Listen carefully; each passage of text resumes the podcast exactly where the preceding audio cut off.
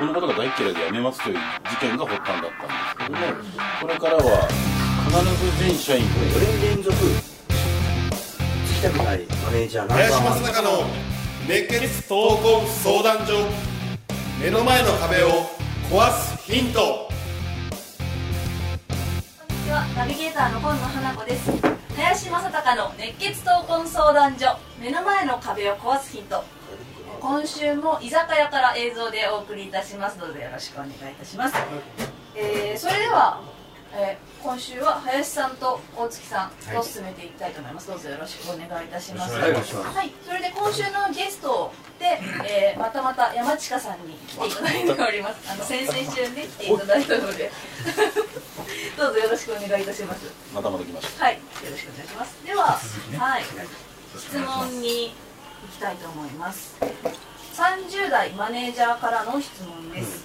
えー部下との距離の縮め方についての質問だそうです。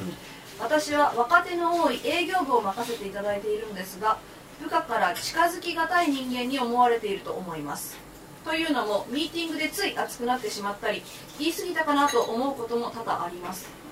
部下の成績の向上や仕事への充実感をた高めるため少なからず仕事に影響を与えているプライベートの質問に踏み込めず悩んでおります、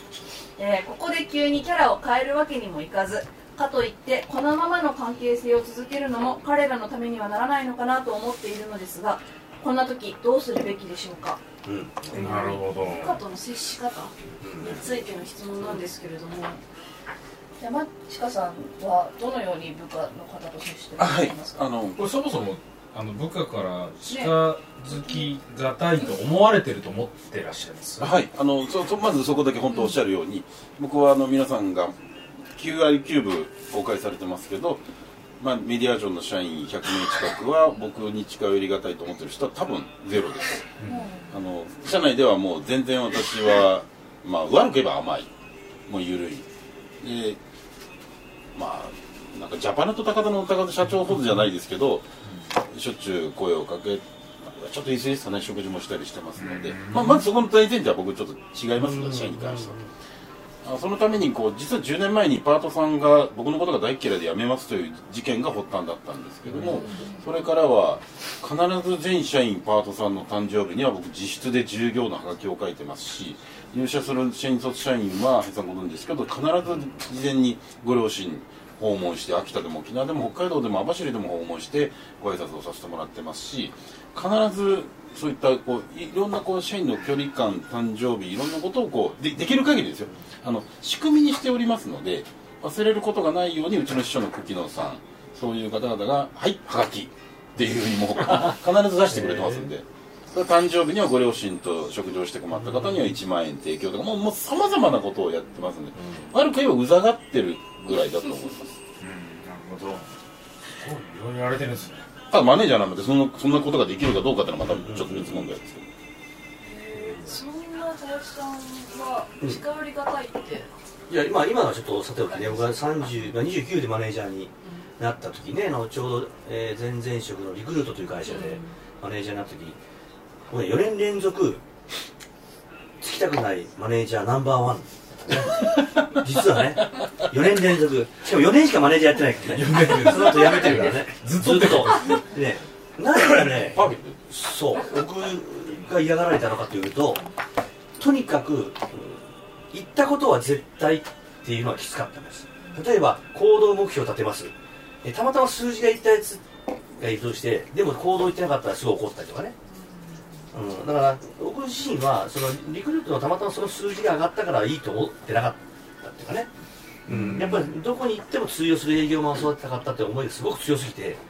あのやっぱ行動っていうか特に自分が決めた行動ねに対しては非常にシビアにやっぱりたのかな。まあおかげさまであのそういうねあの栄誉ある賞を4年連続もいただいてそんなことやる会社だからね。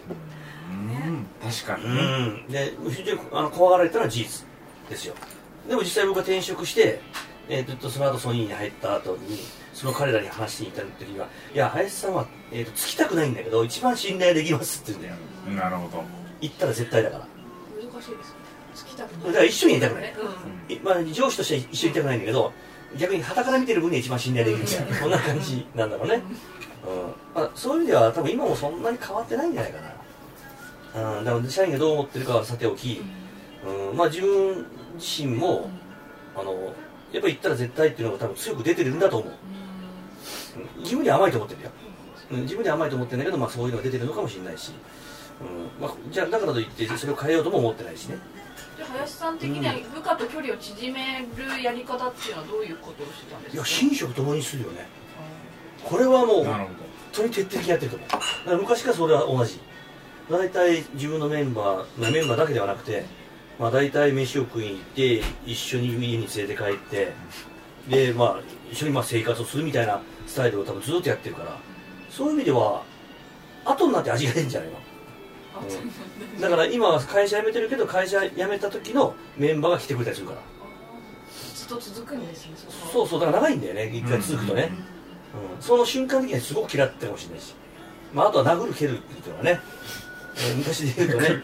あのそういうの普通にできた時代だから、うん。まあ、パワハラって今だったら一発で言われると思うんでね、うん。パワハラセクハラ当たり前だから、それからまあ、セクハラっていうのはまああんまないよね女性がいないからそもそも、そうですね。うん、でもあの俊介さんはやっぱりこの立場が一番近いんじゃないですか？そうですね。俊介だって僕のだってメメンバーだったんだから一番聞き聞いてみればあそうですよね。うん。とこれ僕読んでてこれ役割だと思うんですよね。この番組ではリスナーの方々からいただくご質問を募集しています自分の人生や日本社会のことなど林正孝に聞きたいことをどしどしご応募ください。皆様からの質問お待ちしております。それでは次回もお楽しみに。